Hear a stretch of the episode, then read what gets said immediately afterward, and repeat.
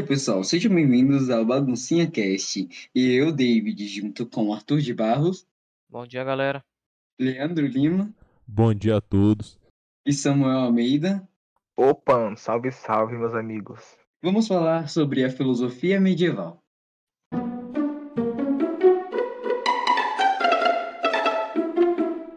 Bem, meus amigos, nesse episódio de podcast iremos falar um pouco sobre a filosofia medieval, onde foi, como houve, o tempo ocorrido e as principais figuras representantes. Então já prepare seu fone e entre conosco a mais um mundo cheio de ideias.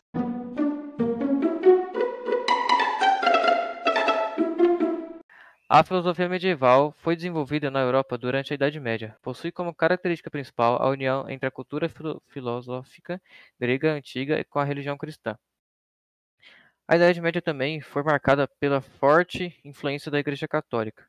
Os temas abordados pelos filósofos medievais reforçavam o poder da Igreja e relacionavam-se com a fé e a razão, a existência e a influência de Deus e os propósitos da teologia e da metafísica.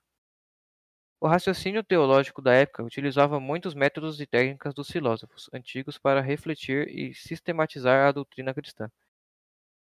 A filosofia medieval buscou conciliar duas áreas até então distintas: a razão científica e a fé cristã.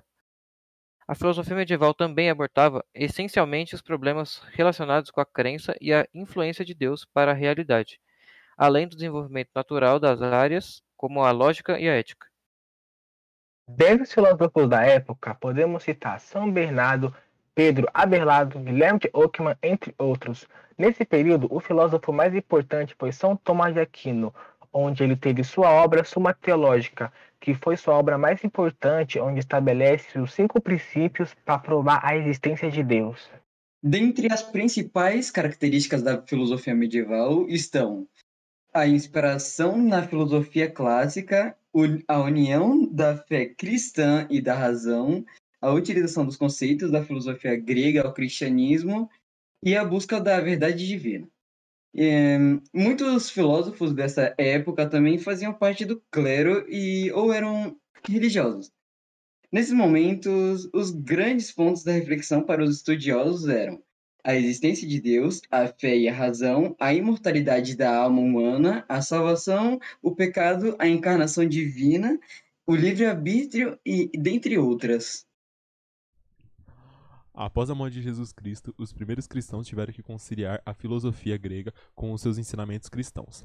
Com isso, a filosofia medieval foi dividida em quatro fases, sendo elas a filosofia dos padres apostólicos, a filosofia dos padres ap- apologistas, a patrística e a eco- ecolástica. É, a filosofia patrística e e- ecolástica também, né, é, que correspondem aos dois últimos períodos, foram os mais importantes da filosofia medieval.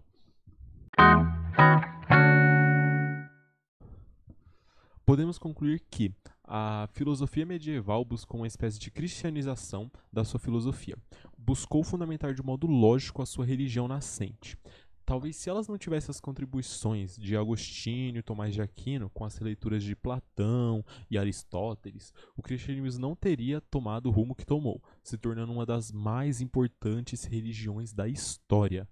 Na filosofia medieval, ficou evidente a persistência da prática filosófica em um universo cultural cristão. Ainda que condicionados pela forte doutrina do cristianismo, os temas referentes ao mundo e ao ser humano pertencem em sua condição de objetos de problematizações filosóficas.